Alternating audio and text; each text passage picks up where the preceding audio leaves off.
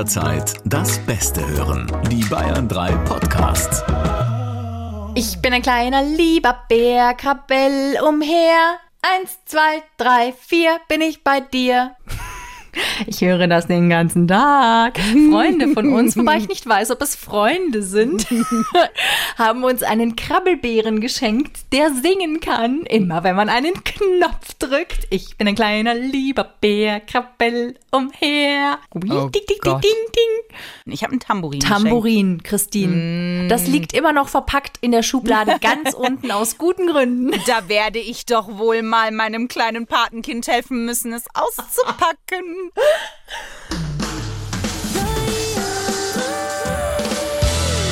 Freundschaft Plus. Mit Corinna Teil und Christine Barlock. Zart, hart, ehrlich. Hallo, schön, dass ihr dabei seid. Hier ist Freundschaft Plus, euer zart, hart, ehrlicher Podcast, in dem wir euch ein paar kleine Lifehacks wie leckere Häppchen auf einem Tablett servieren möchten, an denen ihr euch bedienen und euch wohlfühlen könnt. Danach, im Anschluss. Diese Folge, Corinna, ich sag es jetzt schon, wir können uns schon mal in die Horizontale begeben, denn es könnte sein, dass heute sehr viel über unsere Freundschaft aufgeschlüsselt wird. Denn wir sprechen über Urlaub mit Freunden oder der besten Freundin und da äh, haben wir nichts beizutragen, denn wir waren Richtig. noch nie im Urlaub. Und was das über uns aussagt, da dachten wir, da holen wir mal einen Fachmann ins Boot. Wir haben Psychologe Rolf Schmiel bei uns im Podcast. Hallo Rolf, schön, dass du wieder Zeit gefunden hast. Hallo, ihr beiden. Tatsächlich ist es so, Christine und ich sind mittlerweile seit bald 17 Jahren miteinander befreundet und äh, wir waren noch nie gemeinsam im Urlaub. Wir vermuten, das ist das Geheimnis unserer langjährigen Freundschaft. Äh, äh, Das es kann durchaus sein. Also es gibt, es gibt ganz Oh viele Gott. Menschen, die befreundet sind oder auch dann auch zusammenarbeiten. Und dann ist es gut, dass man sich voneinander auch mal wieder entwöhnt, um den anderen auch wieder schätzen zu können.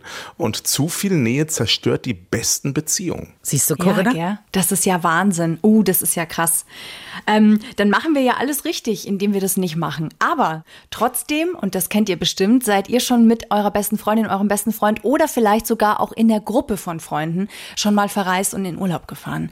Und das finde ich immer ziemlich schwierig. Ja. Also, was ist denn eine Gruppengröße, lieber Rolf, die empfehlenswert ist? Ich finde ja zu dritt immer sehr schwierig, weil da ist einer immer so das dritte Rad am Zweiradwagen. Also es gibt da keine Faustformel. Man kann aber eine Faustformel ist definitiv gegeben. Das zeigen ganz viele qualitative Untersuchungen zu dem Thema, also Interviews, die man zu dem Thema geführt hat. Umso höher die Anzahl von Personen, umso größer ist die Wahrscheinlichkeit, dass es knallt. Es sei denn, die Gruppen sind so groß, dass man keine Begegnung mehr untereinander hat. Das heißt also, ich sag mal so, sobald man mehr als sechs, sieben Personen ist, ist die Wahrscheinlichkeit, dass es Missverständnisse, Probleme äh, und weitere Konflikte gibt. Und wenn man dann noch gemeinsam in einem Ferienhaus wohnt, ist es eigentlich vorprogrammiert. Und wenn dann noch die Strecke lang ist, also viele Leute, lange Zeit auf engen Raum, da kann man Fernsehsendungen drüber machen, habe ich mal gehört. Ja. Ähm, Gibt es. Es ist sozusagen Psychoterror vorprogrammiert. Ich finde auch. Das ist ja spannend. Also Es sei denn, alle sind Phlegmatiker. Also du kannst natürlich so einen Haufen Menschen, die sowieso nicht die sich gegenseitig wahrnehmen, zusammensetzen, die merken ja gar nicht, dass jemand anderes dabei ist. Das kann dann gut funktionieren. Aber wenn man leidenschaftliche Menschen hat, die sehr impulsiv sind und lebensfroh, umso länger, umso mehr, umso enger, umso schwieriger. Ja, weil jeder hat eine andere Vorstellung. Ich meine, meine größte Gruppe, mit der ich tatsächlich mal gereist bin, waren fünf Leute.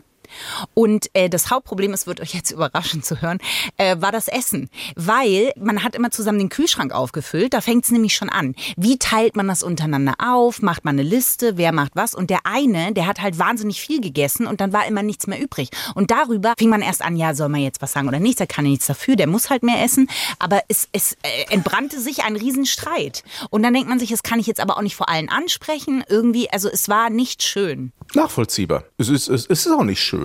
Also es ist einfach, es ist immer ein Irrglaube, wenn man sich, was weiß ich, als äh, Kumpels toll beim Badminton versteht und Kumpelin, dass man dann auch gemeinsam in Urlaub fahren darf oder sollte. Also meine Empfehlung ist tatsächlich, sich dem Ganzen schrittweise nähern. Also Erstmal gucken, klappt's mit meiner besten Freundin über meinem besten Freund überhaupt mal für ein verlängertes Wochenende. Wenn das klappt, kann man dann auch mal eine Woche ausprobieren. Wenn das sogar geklappt hat, kann man noch andere dazu holen. Und dann kann man das steigern. Was meiste ist ja so, die Leute starten ja von 0 auf 100 in solche Abenteuer. Und dann ist die Wahrscheinlichkeit gegeben, dass es manchmal auch nicht nur schön ist, durchaus gegeben. Wie ist es denn jetzt zum Beispiel? Also mein größter Urlaub war ein Familienurlaub. Ähm, da waren wir, wie viel waren wir denn? Entschuldigung, ich weiß nur gerade, von welchem Urlaub wir sprechen. Okay, ich reiß mich zusammen. Alles klar. Go, Corinna. Ich bin mit der Familie von meinem Mann in Urlaub gefahren. Wir sind nach Griechenland geflogen und es waren quasi er, noch zwei Brüder. Äh, von dem einen Bruder noch die Freundin und sein Vater und eben die Partnerin seines Vaters und ich, schwanger. Also da würde ich ja jetzt schon ein Buch drüber schreiben können. Das ist ja, da ist ja der Plot schon vorbereitet. Also, dass Aber- irgendwie alle lebend nach Hause gekommen sind. Gratulation Du an kennst ja die. Eckdaten noch nicht, mein Die Freund. reichen schon. Aber es war wirklich schön. Wir verstehen uns auch alle noch, falls du jetzt denkst, das war irgendwie die Hölle. Aber es war deswegen die Hölle, weil, und jetzt kommt es. Wir hatten ein wunderschönes Haus. Das war wirklich ein ganz tolles Ferienhaus. Aber es hatte keine Türen. Ja, richtig. Es war alles so wunderschön offen gestaltet. Es war so ein, keine Ahnung, da hat mal ein Künstler drin gewohnt irgendwie. Und es gab eine große gemeinsame Terrasse. Das heißt, von jedem Zimmer, wenn du irgendwie in die Küche wolltest, musstest du über die Terrasse. Das heißt, du bist immer in irgendjemanden reingelaufen. Die Küche war halt auch ganz groß und offen gestaltet. Also es gab ganz wenig Rückzugsmöglichkeiten. Und das haben wir alle sehr, sehr bald auch erfahren. Und das ist jetzt auch die Frage, die ich eben stellen will. Die Schwierigkeit ist ja ganz oft, wenn man in der Gruppe zusammen ist, dass man irgendwann sich auch mal zurückziehen möchte. Aber jetzt auch nicht unhöflich sein will, den anderen gegenüber. Das finde ich ist so ein super, super schwieriges, also für mich ist das ein ganz schwieriges Dilemma. Wie gehe ich denn da am besten damit um? Also meine wirkliche Empfehlung ist, und das äh, meine ich von ganzem Herzen ernst, man darf mit Freunden oder mit Familien verreisen, aber bitte nicht im gleichen Haus, weil die Erwartungen sind so eng beieinander und daraus entstehen so viele schwerwiegende Konflikte, die dann nicht ausgesprochen werden häufig, weil der Urlaub ja schön bleiben soll und irgendwann platzt dann raus. Also meine Empfehlung ist tatsächlich, wer meint, mit besten Freunden sich zusammen ein Haus zu mieten, das kann gut gehen, muss aber nicht gut gehen und es kann sehr schmerzhaft werden. Also meine Empfehlung ist bei Leuten, die auch viel arbeiten, die gestresst sind, ja, fahrt ruhig mit Freunden weg, aber jeder wohnt in einer anderen Straße in einer gemeinsamen Region, dann kann das gut klappen, weil man immer wieder abends zur Ruhe kommt, in seinen Lebensrhythmus wieder reinkommt, weil ansonsten ist es wirklich, ist das Drama vorprogrammiert. Aber ist es nicht auch hier schon wieder die Erwartungshaltung, die das Problem ist, oder? Weil, ich möchte auch hier wieder kurz die Beppo-Regel anbringen. Wenn jeder sich ernsthaft traut zu sagen, hey, es war voll schön, vielen Dank, ähm, mega Essen jetzt, ich gehe jetzt mal, ich brauche ein bisschen Rückzug, ich möchte ein bisschen Ruhe haben, ich wünsche euch noch einen schönen Abend. Es ist doch eigentlich nichts dabei, oder? Also, naja, aber in dem Moment, wo der andere sagt, ich möchte jetzt aber ein Gesellschaftsspiel mit euch allen spielen und drei da sind ja noch sieben auf- andere da. Ja, aber der, der eine hat aber die Vorstellung, dass wir jetzt alle zusammen spielen. Und der ist dann pikiert, wie man sich darauf nicht einlassen kann, weil das ist ja der Grund, warum er mit allen verreist. Also ich kann sagen, die, die, die, die Herausforderungen sind wirklich riesig.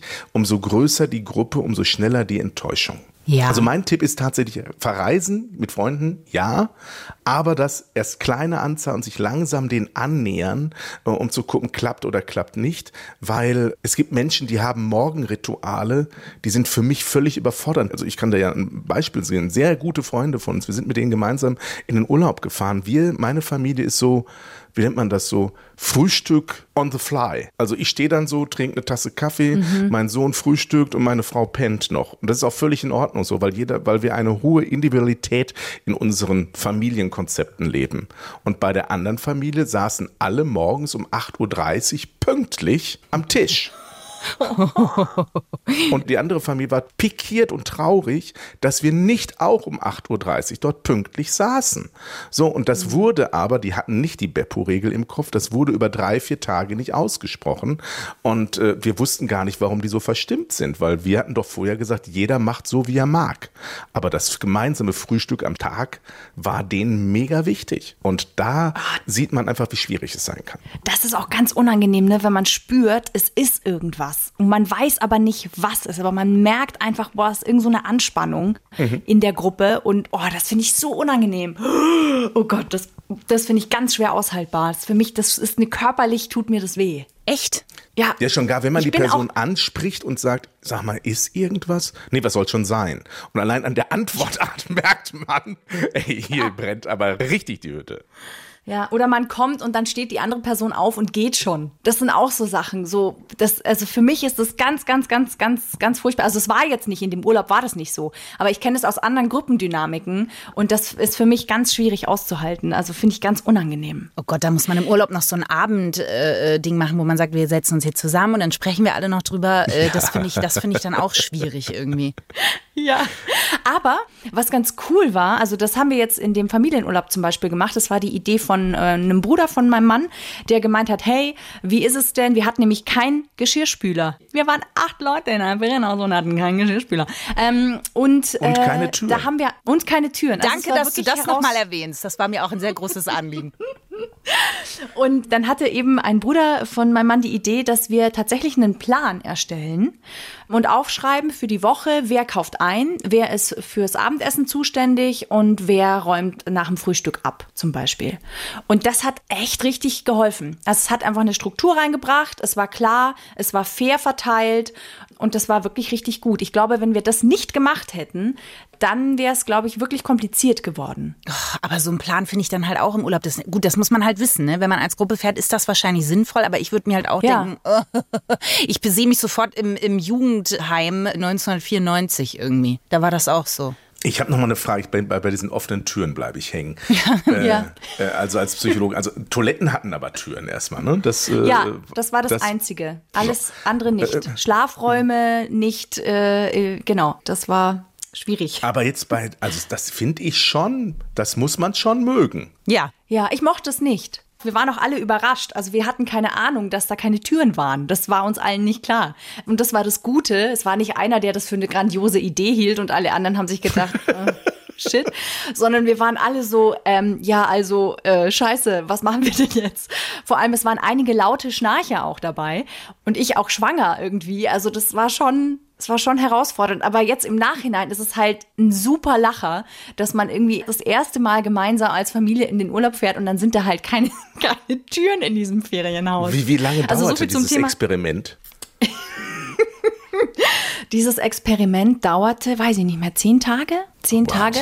Und also ich glaube, es waren zwei Wochen angesetzt. ähm, und dann haben wir aber auch tatsächlich, und das ist sehr cool und das ist wirklich super und ich bin total dankbar dafür, dass das so Usus ist in, in unserer Familie, dass wir wirklich unsere Bedürfnisse halt auch kommunizieren und dass man da auch wirklich sich individuell dann auch mal zurückziehen kann. Und Rüdiger und ich haben dann auch gesagt, hey, wir brauchen mal irgendwie noch kurz ein paar Tage für uns. Wir würden uns jetzt hier komplett zurückziehen. Also wir werden uns jetzt ums Eck irgendwie eine andere kleine Unterkunft buchen, wo wir nur zu zweit sein können, weil ab November ist unser Leben komplett fremdbestimmt durch ein kleines neues Wesen, was da kommt und wir brauchen einfach noch mal Paarzeit. Und das war okay. Also das ähm, haben wir angesprochen. Wir haben natürlich Alle war da waren eine glücklich, dass ihr weg seid. Ja.